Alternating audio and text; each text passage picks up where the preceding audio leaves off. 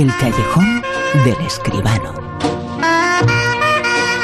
Cuánta actualidad hay, cuántas hay noticias, cuántas informaciones en el sitio Muerte que tocamos aquí con José Manuel Escribano en su callejón. José Manuel, muy buenas, ¿qué tal? Buenas noches, Bruno, ¿qué tal? Entre las muchas informaciones está una espectacular que es el estreno hace muy pocas horas eh, de una película historia, leyenda, realidad. Ahora séptimo arte, la película se titula y ahora hablamos sobre ella. Vamos a hacer el comentario. La película es Cambio de Reinas. El futuro de Europa está en juego. El rey de España puede ser imprevisible. ¿Qué dicen nuestros espías? Vuestra hija se aclimata con dificultad a España. Lo contrario me habría sorprendido. ¡No! Habría sido un rey patético, cobarde. Se requiere un heredero urgentemente. Temo que la infanta es muy pequeña. Alejaos de esta niña. Pero me amáis, ¿verdad? Un suceso real ocurrió hace varios siglos en Europa. España mandó la futura reina a Francia, Francia mandó la futura reina a España. Un cambio de reinas. Ahora llega al cine esta historia que, aunque parezca tremenda y real, no ocurrió de verdad. José Manuel. Efectivamente, naturalmente que ocurrió de verdad este cambio de reinas. Bueno, la película la ha dirigido Marc Duguin, la producción es de Patrick André y de Jean-Pierre Lemal, el guion del propio director, de Martiguen, junto con Chantal Tomás, y los protagonistas Lambert Wilson, quizá el más conocido de, todo el reparto, Igor Van Dessel, Ana María Bartolomé. Bueno, este director, Marc eh, Duguin, es francés, pero nació en Senegal en el año 57. Es un cineasta y también un escritor muy interesado por la historia, la verdad. Ha dirigido una ejecución ordinaria, La Bonne de Femme y La Maledición de Edgar, estas dos últimas para la televisión gala, y ahora este relato a caballo entre España y Francia, entre las monarquías de España y Francia en el siglo XVIII, que parte de una novela de Chantal Tomás, la co-guionista, eh, y que cuenta cómo en 1721 reina en Francia Luis XV, que tiene entonces 11 años. Naturalmente hay un regente, que es Felipe de Orleans, y este hombre idea un plan que le permita pues, mantener la paz con España, todavía herida por la sangría de la guerra de sucesión, y le ofrece al rey Felipe V casar a su propia hija, la hija del regente, que tenía 12 años, con Luis, de 14 años, que era el heredero del trono de España. Eh, la verdad que eran unos críos, ¿no? Pero lo peor es que al mismo tiempo le ofrece también casar a la hermana del del infante español, la infanta Mariana Victoria, que tenía cuatro años con el rey francés. Es, claro, una doble alianza matrimonial, un cambio de reinas, efectivamente, que es acogido con enorme agrado en la corte española. Bueno, la película de Diguen, aunque yo creo que ha eh, puesto a estas muchachas un poquito más mayores de lo que era la edad eh, real, pero la película lo que sí muestra desde los primeros compases es un exquisito cuidado en la recreación de escenarios y personajes y el mayor interés, claro, reside en la media docena de caracteres que vertebran el argumento. Las dos reinas niñas, sus jóvenes maridos y sobre ambas parejas las figuras paternales, una más que otra, del regente francés y el rey de España. Bueno, la reina, la, la futura reina niña Mariana Victoria solo tiene edad para jugar a las muñecas pues con otras niñas en los suntuosos salones de Versalles. Y Luis XV, un chaval que no sabe nada de la vida, la ignora absolutamente. Por su parte, la adolescente Luisa Isabel, la hija del regente, llega a la corte de Madrid enojada, asustada y rebelde a los requerimientos de su futuro esposo, un joven de carácter dubitativo, sin más personalidad que la que le marcan sus padres. Los reyes de España, un Felipe V oscuro, poco tolerante y exageradamente religioso, y los políticos y cortesanos que rodean al joven rey francés están retratados también con minuciosidad y un muy alto grado de intención política y moral. Cambio de reinas es una crónica pormenorizada de la vecindad hispano-francesa en esos años iniciales del siglo XVIII, una etapa clave en la construcción de ambos países y también de Europa, como dicen en el tráiler. Marc Duguin acierta plenamente en el diseño de la narración que pasa de un lugar al otro, de una a otra pareja. La verdad es que excelente los jóvenes protagonistas, muy bien arropados por secundarios siempre eficaces, con la habilidad de que el hilo que enlaza ambos escenarios esté siempre presente. Como decía, eh, el aspecto formal de la película es impecable. Los ambientes palatinos, los detalles domésticos o protocolarios, todo está retratado con una exactitud que revela la aplicación en la documentación. Pero lo más importante es que el argumento también respira verdad, la verdad de la vida en las cortes de unos reinos sucesivamente enemigos y aliados, pobladas por personajes que hacen de la intriga su razón de ser o que habitan tronos y doseles sin comprender exactamente el sentido de su existencia. ¿Qué historia la que narra esta película? Una historia real, una historia que se ve perfectamente en la película La Juventud. Eh, eran niños, esas eh, personas eh, que alguien decide por ellos que van a ser reyes, que se van a casar y que para conocer a tu mujer y a tu marido tienes que irte muy lejos para que le digas sola y luego al altar. Era tremendo, ¿eh? Tremendo, tremendo. Hay, hay una escena en la película en que las dos jovencitas reinas, una muchísimo más, ¿no? Se cruzan en el camino, claro, porque que una sube, la otra baja, y hay una escena en que las dos se ven, se conocen, se miran, la verdad es que las dos, sin saber muy bien qué es lo que está pasando, y a continuación, pues cogen el camino contrario, la una otra vez para arriba y la otra nuevamente para abajo. Realmente, y además, no solo eso, sino que la conclusión de la película, que también es la conclusión de la historia, y de la historia, y que para el que no lo sepa, no vamos a contar, es realmente sensacional. Cambio de reinas, eh, la historia hecha película una historia fascinante como fascinante es la actualidad. Fascinante y triste porque esta mañana hemos sabido el fallecimiento de uno de los grandes actores alemán, conocido por el hundimiento, por el papel extraordinario que hizo de Adolf Hitler en esa película, un actor alemán, Bruno Gans.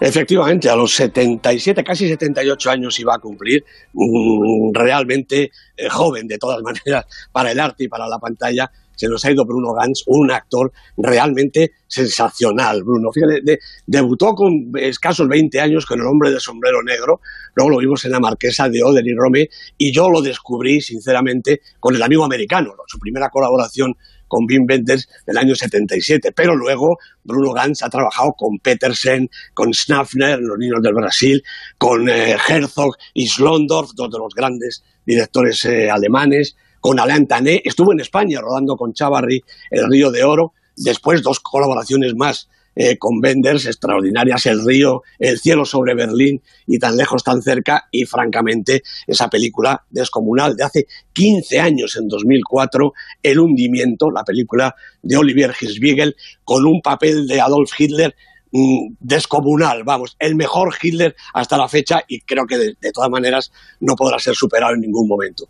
Eh, ha seguido haciendo cine, por supuesto, eh, Bruno Gans, con Angelopoulos, con Coppola, eh, Remember de Aton Egoyan, lo acabamos de ver hace muy pocas semanas en la casa de Jack de Lars von Trier y quedan dos películas solamente ya por estrenar, Red Gun, la película de Terrence Malick y El fabricante de tabaco en el que interpreta el papel de Sigmund Freud en el que seguramente también estará extraordinario. Bruno Gantz era un actor eh, que llenaba la pantalla. Su cara tenía, su mirada tenía un magnetismo, una presencia tal que era imposible no reconocer el arte, la categoría de este actor extraordinario, un grandísimo actor europeo que nos ha dejado antes de tiempo y que además en el festival en el, en el, final del Festival de Berlín, pues ha tenido de luto eh, la fiesta final con el palmarés del festival. Y es que además eh, Bruno Gálvez era un actor extraordinario y muy unido a Berlín, que también es actualidad porque ya se ha sabido cuáles son los premiados. Nos lo comentabas la semana pasada. Ese festival, el más importante,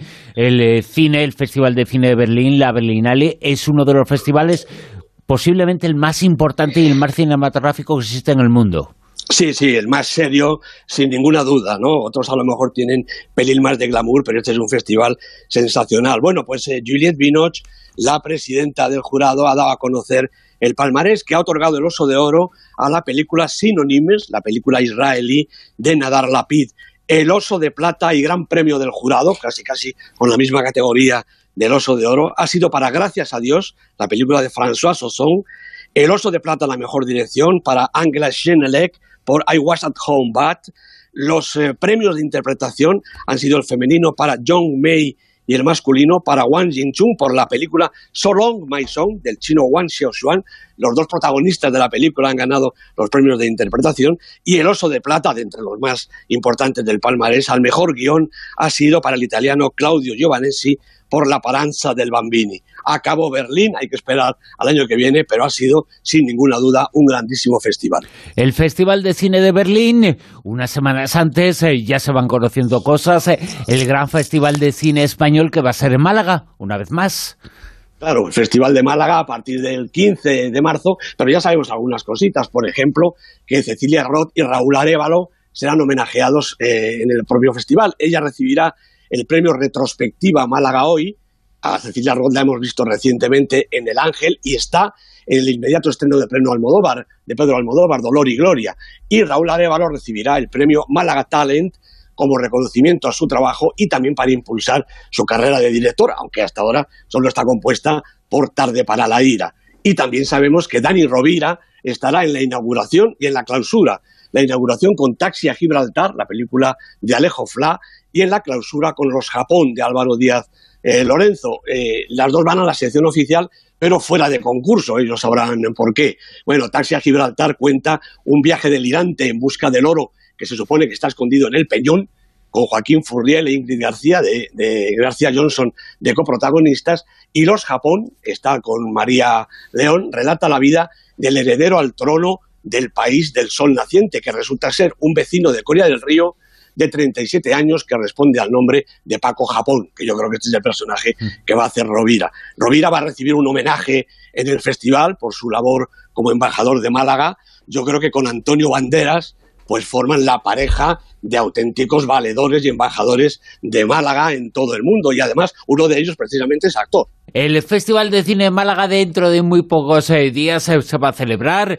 Se ha sabido hoy el palmarés del Festival de Cine de Berlín y ahora mismo vamos a conocer el Super 10. La gran lista que nos ofrece aquí semana tras semana en su callejón José Manuel Esquivano. Una lista que nos pone en el número 10 esta semana. Bueno, pues vuelve a la lista El vicio del poder. Se conoce que con la llegada ya cercana de los Oscars, estas películas vuelven a revitalizar. Estaba en el 12, ha subido al 10 la película de Adam McKay con Christian Bale en ese personaje sensacional del eh, vicepresidente Dick Cheney. Uno de los eh, premios importantes eh, va a ser ese que muchos eh, dicen que se lo va a llevar o se lo puede llevar Christian Bale, el de mejor actor. Y la película, esta película es una de las que se encuentra ahí como candidata a ganar uno o varios Oscars. Unos Oscars que van a ser dentro de una semana. Pues sí, de la madrugada del domingo al lunes próximo. Y estamos ya absolutamente en capilla. En el puesto número 9. Bueno, pues también vuelve a la lista Creed 2, la leyenda de Rocky, la película de Steven Caple Jr. con Michael Jordan y, por supuesto, Sylvester Stallone. Del 11 al 9, dos semanas en la lista. ¿En el 8? Entre dos aguas, la película española, una de las que mejores aguanta, la película de Isaac y la Cuesta, 11 semanas en el Super 10, ha bajado un puestecito. ¿Siete? Bueno, pues también ha bajado un puestecito la otra película española, Bajo el mismo techo, de Juana Macías, con Jordi Sánchez, Silvia Abril, dos semanas en la lista, como digo, bajando del 6 al 7. En el puesto número 6... Pues aquí tenemos a la película de la semana, que es una película de animación, no es que sea muy original, porque ya hemos visto otras, pero de luego es espectacular. La Lego Película 2, de Mike Mitchell, como digo, película de animación para todos los públicos. En el puesto número 5... Roma, de Alfonso Cuarón, ha bajado un puestecito, pero es Super 10 10 semanas en la lista y hay que recordar que esta película prácticamente está estrenada en dos o tres salas nada más en España. Todos los demás tienen que verla por Netflix. 10 semanas en el Super 10 para Roma de Alfonso Cuarón. 4. Green Book, otra de las favoritas para los Oscar. Dos semanas en la lista, ha subido un puesto la película de Peter Farrelly con unos estupendos Vigo Mortensen y Marsala Ali. En el 3. Bueno, pues aquí encontramos la favorita. Se ha caído desde el 1 al 3 la película de Yorgos Lantimos con estas tres grandes diosas de la pantalla, Olivia Colman, Emma Stone, Rachel Weisz. Cuatro semanas en el Super 10. Qué interesante está ese Super 10 eh, cambiante, la película favorita para los Oscars como la favorita en el puesto número 3. Y esta semana en el puesto número 2... Cold War, la película de Pavel Pawlikowski con Thomas Scott, Joanna Kulik, ahora mismo la película más veterana en el Super 10, 19 semanas en la lista. Y en el puesto número uno... Pues recupera el puesto de honor un asunto de familia. Después de cuatro semanas en el exilio, la película del maestro Hirokazu Koreeda, ocho semanas en el Super 10, realmente una película sensacional. Para mi modesto entender, una obra maestra, Bruno. Comentaremos y hablaremos más sobre los Oscar en la jornada previa. La próxima vez eh, en el callejón hay muchas cosas que comentar, muchas cosas que decir. La primera y más importante para nosotros y, para mí eh, es que el Oscar importante no es a mejor película este año, sino a mejor película de habla no inglesa, porque las mejores películas son de habla no inglesa. Y este Super 10 lo demuestra. Y la presencia española, que es la de Sorogoyen, bueno, esta semana ha habido polémica porque va a haber varios premios en los cuales está él, varios premios eh, que se van a dar, pero no se van a dar, no se van a conocer. Bueno, una historia tremenda, ¿eh? Un, auténtico, un auténtico disparate, Bruno, que precisamente la publicidad ocupe, no digo ya el corto eh, argumental de ficción que a nosotros nos interesa extraordinariamente, pero es que hay premios como el de la mejor fotografía que no se van a ver, se van a, otorgar allí en el escenario mientras la publicidad. Realmente, esto de los premios, los grandes premios, los Goya, los Oscars, los BAFTA, tal, yo creo que están perdiendo un poquito el norte. No sé si por querer hacer cada vez más espectacular, porque la televisión no se lo sienta, porque lo vea más gente, pero se está perdiendo un poquito, yo creo que la esencia fundamental, que es que todo el mundo podamos disfrutar de la entrega, del recibimiento de estos grandísimos premios, nada menos que de los Oscars estamos hablando sí ha dicho mucho y bueno, quizá esa crítica es eh, válida que las eh, ceremonias eh, de los Oscars en este caso son un poquito largas. Pues sí. Pero si les quieren recortar, que quiten gilipolleces y que no quiten premios, ¿no? Naturalmente. Pues claro que sí, por supuesto que sí.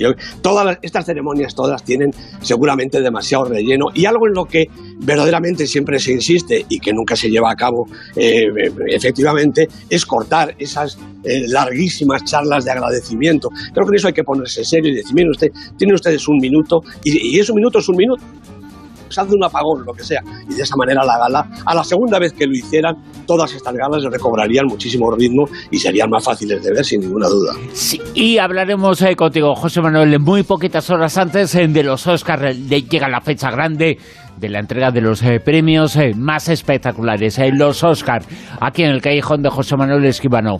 Gracias, José Manuel. A ti, Bruno, un abrazo.